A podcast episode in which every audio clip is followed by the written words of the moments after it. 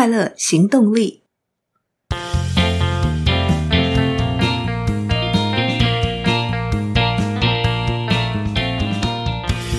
Hello，欢迎收听《快乐行动力》，这是一个学习快乐、行动快乐的 Podcast。我是向日葵。前两集我们分享的慢疗，梳理自我疗愈的概念，带着我找到今天要分享的这本书《心念自愈力：逆转慢性病》。二十一世纪最新心念医学，这本书由许瑞云医师与郑先安医师共同著作，由远见天下文化出版。读了慢疗以后，我发现慢疗有续集，而这本心念自愈力则是有第一集。心念自愈力突破中医西医的新疗法，心理的心。今天要分享的第二集是第一集的实作版。既然节目是快乐行动力。当然会谈到具体的实作法，所以我们就直接从第二集切入分享这本书。这本书主要在谈四件事情：第一，从身心灵的角度诠释健康究竟是什么；第二，如何为身体打造理想的内外环境；第三，疾病发生的机转又该如何治病；第四。书里举出了六种类型的疾病，以及背后治病的心念。针对这六种疾病的类型，都举出了对应的真实案例，帮助读者了解在食物上什么样的心念可能会带来什么样的疾病，又可以透过什么样的方式来疗愈自己，启动心念自愈力，并且在书中穿插了十八个心念练习，希望能够帮助读者透过这些练习。让自己的身心灵更健康。在切入书的内容以前，我先简单介绍一下两位医师的背景。许瑞云医师是波士顿大学医学博士，也是哈佛大学营养学及流行病学硕士。他曾经在哈佛医学院担任讲师，也在哈佛的麻省总医院任职医院内科的主治医师。他也是现任的花莲慈济医院能量医学中心主任。同时是新能量管理中心的创办人及执行长。郑先安医师则是花莲慈济医院能量医学中心副主任，同时也是新能量管理中心的院长。他们两位共同推广改变心念，松开卡住的能量，就能够让人体的能量运作回归稳定，自我疗愈疾病的概念。我们先来谈谈心念究竟是什么。从字面上来看，心念直接翻译起来就是心里的念头、心里的想法。不过在这本书中，心是从能量角度出发，一个人能量的本质是在心里，但透过大脑的运作，产生不同的心念活动。所以在这本书当中的心念，包括了心的运作过程，以及想法、念头的浮现和这些想法、念头所影响的层面。谈完了心念，我们再从身心灵的角度来看健康。WHO 世界卫生组织为健康所下的定义，已经将健康与身体、精神跟社会层面的幸福结合在一起。这本书则很具体地将健康定义成一种动态的平衡。先从身体来看，指的是人体器官与系统之间的动态平衡。更具体地说，是人体的组织与器官在每天的受伤与修复的过程当中，能够维持住一定的平衡状态。如果受损超过了修复，那身体的组织器官的功能会渐渐下降。但反过来，如果能够让这个平衡朝修复的方向提升，那么就算生病了，也可能好起来。再来，我们从心理层面看健康，则与人类的心念跟情绪运作有关。在这本书中，将人的情绪类型分为四种，分别是视觉型、逻辑型、听觉型与感受型。每一种类型都有自己的优点跟缺点，也都有各自必须面对与学习的人生功课。视觉型的人观察特别敏锐，但也容易看到别人的缺点，也容易给对方很大的压力。但是他们冲劲十足，执行力也强。逻辑型的人喜欢思考分析，理智又冷静，常会忽略自己身体的感受，而且容易瞻前顾后、犹豫不决。听觉型的人对声音特别敏感，诠释的能力也特别强，也容易想象、脑补很多讯息，以至于情绪反应特别大，常常过度自我要求，分不清楚自己的想法与事实。感受型的人身体的感受与直觉力特别敏锐，他们既感性又温暖，但情绪也特别容易被别人感染。习惯把别人的问题当成自己的问题，揽下太多别人的问题，自己的情绪就容易不稳定。情绪类型是天生的，每一种类型都有自己的功课。视觉型的功课是要学习怎么把焦点放在看见别人对的、别人好的地方。逻辑型的人则需要学习强化自己跟身体的连结，觉察自己的感受与反应。同时，也要学习觉察别人的感受，让自己更具备同理心。听觉型的人要学习如何分辨脑中想法的真与假，学习了解、肯定自己，不比较，不要让自己陷入真假夹杂的情节当中。感受型的人则需要学会拒绝，学习如何带着爱说不，把界限划清楚。如果想要更了解情绪类型，可以参考许瑞云医师与陈德忠老师合写的一本书《别再说都是为我好》，里面会有更详细的说明。回到前面所谈健康的动态平衡，在健康的心理层面，我们可以认识自己的情绪类型，帮助我们了解自己的心理层面，学习心念与情绪的功课。最后，我们从灵性层面来看健康。谈的是人与人之间，以及人与各种生命之间的关系。书中特别聚焦在父母、伴侣跟亲子三大关系。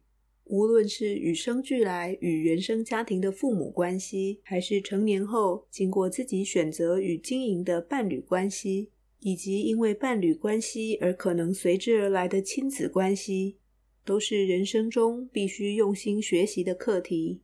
我们会不会无意识地将与原生父母的关系课题挪移到亲子的关系中？又会不会在与伴侣的互动中重现自己父母的互动模式？我们必须持续去学习、觉察、接受或调整，让关系当中卡住的心念得以流动。我想，关键在于同理对方的心情。父母、伴侣与亲子三大关系圆满了。健康的灵性层面也得到了平衡。想维持身体的健康，不外乎是在灵性的关系层面、心理的情绪层面以及身体的层面都能达到平衡。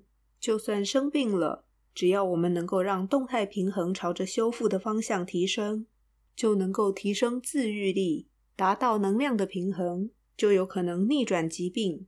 想让自己健康，就需要修心，而书里有很明确的提到，修心的基本方向与目标是带着爱、慈悲与平和去对待自己与所有的生命体。从身心灵角度谈完了健康，我想重新聚焦在心念自愈力。其实这本书很清楚地回答了我在上本书慢疗所思考的问题：为什么有一些身体的状况，是用很精密的仪器，再怎么检查也查不出来，看起来就像正常，但实际上病人是有病痛的。两位作者以疾病的物质层面与能量层面回答了这个问题。我们眼睛的可视范围是由不同波动能量频率所产生的次原子粒子构成，这也是人类的眼睛能够辨识的物质层面。然而，事实上，还有许多能量是单靠人类的眼睛无法看见的。人类的大脑与神经系统是靠电流来传递能量的讯息。虽然我们看不见，但我们还是知道这个电流的存在。如果我们把身体放得很大，到百万倍甚至千万倍，就会看到组成身体的粒子与粒子间有着缝隙。这些缝隙因为粒子之间的作用力，让多数的物质没有办法穿过去。因此，让我们认为身体是成型的固体，但这其实是受限于人类的眼睛的可见度所定定的衡量标准所定义的物质概念。其实，我们身体里面的能量，或是外在环境的能量，都能够穿过粒子跟粒子之间的缝隙，是可以自由流动的，是一种相互影响的动态的存在。然而，那些透过精密仪器所进行的身体检查，只能够检查出物质层面的问题，只看得出物质层面失去了平衡，却无法检查出能量的问题。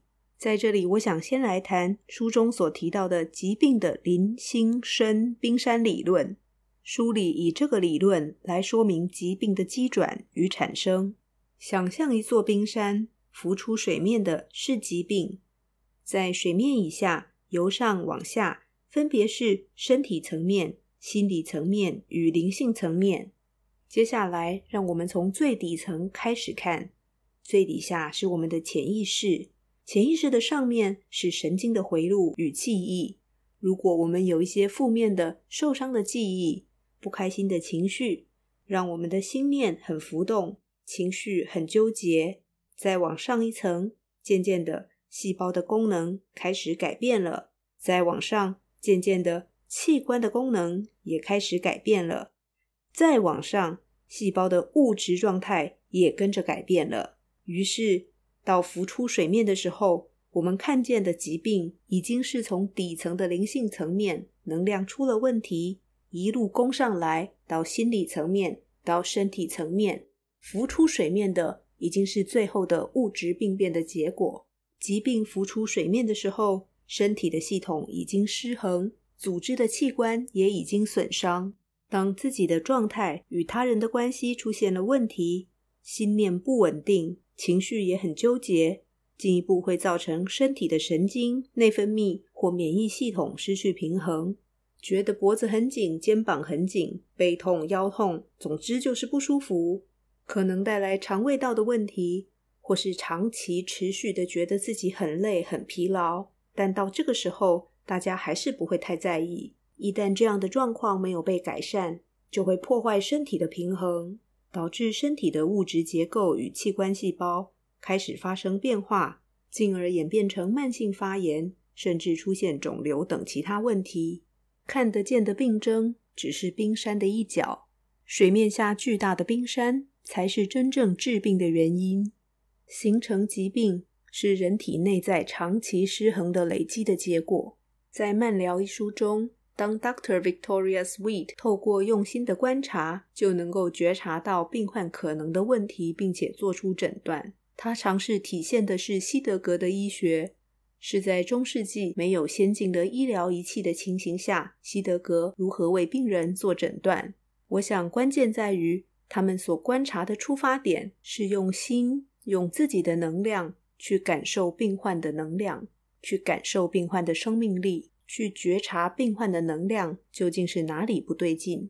他们看的是冰山下的问题，看的是整体，不是聚焦在冰山一角。如同《心念自愈力》这本书谈到如何治病，谈了三个面向，分别是养生、养身、养心。第一个养生是生日的生，指的是在环境的部分，为自己的身体提供一个养生的环境。包括阳光、空气、饮食、运动等等，细胞的修复都是从环境当中摄取营养。身体本质的照顾就是养生。养身，身体的身，则是指不过度耗损身体，让身体能够获得充分的睡眠、充分的休息，也注意自己身体的安全，避免意外的发生。养心，则是从能量的层面来预防身体的疾病。心念的运作跟情绪的反应会影响身体组织、器官功能跟结构的改变。养心就是学习让自己的心念平和稳定，减少情绪的起伏。书里针对心理创伤、精神功能失调类的疾病、心血管疾病、自体免疫疾病、炎症以及退化性疾病，都举出了真实的案例。如何透过心念启动病患的自我疗愈，逆转了慢性病？比方书中举了一个降不了三高的例子。这位妈妈的个性很容易担心，很不安，想要管家里的其他人，偏偏没有人想被她管，会被唱反调，于是她就更生气，导致血糖与胆固醇一直很高，降不下来。许医师请他学习如何不带指责的讲出事实，学习讲出自己的感受。当他开始学习尝试好好的表达，经过一段时间，他的胆固醇与血糖都降下来了。经过三个月之后，血糖就完全恢复了正常，不必再靠药物来控制。书中有非常多不同类型疾病的案例，也具体地分享了案例背后的成因，又如何透过释放纠结的情绪，调整心念，启动自愈力，逆转慢性病。当然，书里也提到了有一些急性的病症，需要赶快送医，先让病患的病况稳定下来。毕竟，自我疗愈力的启动，从心念转变到疗愈发生，都需要时间。但即便是急性的病痛，背后也存在着某个纠结的心念或情绪，推动疾病的发生。在病人的生命安全无虞后，还是要回到源头冰山的底下，找出致病的原因，才能够启动自我疗愈力，让自己恢复健康。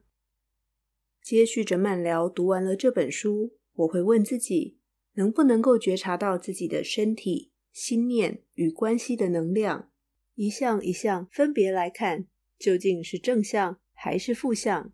又或者哪些偏正向多一点，哪些偏负向多一点？我知不知道偏负向的原因是什么？我该怎么做，可以透过这些心念的练习，让自己拥有平和稳定的情绪，让身体内在以及外在环境的能量达到正向平衡？这一路上的阅读与分享。我对于人体的能量有越来越多的体会。从 Dr. Joe Dispenza 的未来预言以及《开启你的惊人天赋》这两本书，谈到所有的物理现实都是以能量形式存在于量子场当中。我们的情绪会传送讯号给基因，我们有机会透过自己的力量唤醒需要被改变的基因，让身心问题的自然缓解有机会发生。再到《慢聊》这本书当中。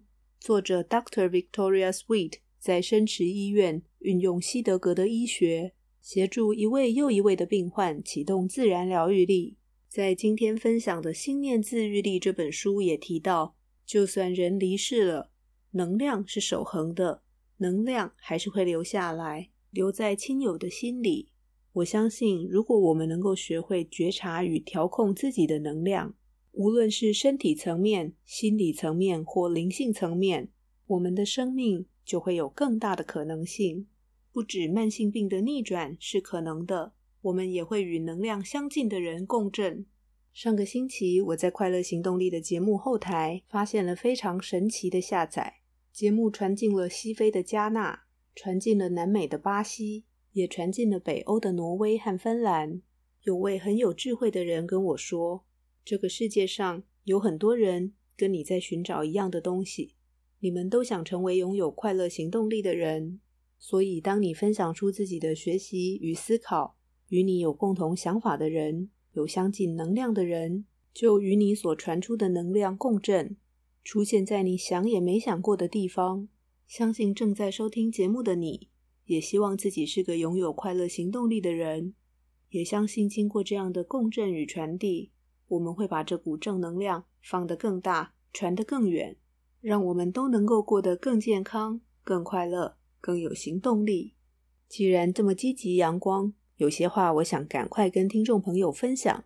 如果疾病已经发生，请相信逆转是可能的。你的心念会把想法传递给你的细胞。如果你已经觉得自己不可能好起来，你就会在无意识的状态下一直告诉自己你好不了。你的身体也会呈现一种被动放弃的状态。如果你没有办法说服自己相信，请积极的去找原因。如果自己找不到，也可以寻求专业协助，透过专业的人帮忙找。生命的绿意需要自己去寻找。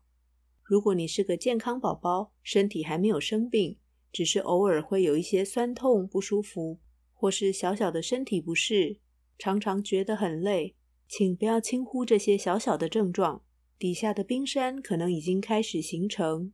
我们需要用心觉察，倾听身体对我们说的话。如果我们有积极的作为，如果我们观察自己的心念，我们可以不必等到疾病浮出了冰山，在处理底下巨大的冰山。在疾病的机转发生以前，我们就可以积极处理，不让疾病发生，让身体、心理与灵性层面的能量都达到动态平衡。今天的分享就到这里喽。喜欢节目，欢迎到 Apple Podcast 或 Spotify 或 Mixer Box 留下五星好评与评论。任何建议或反馈都欢迎写信给向日葵。追求快乐，立刻行动。祝你快乐，我们下次见喽，拜拜。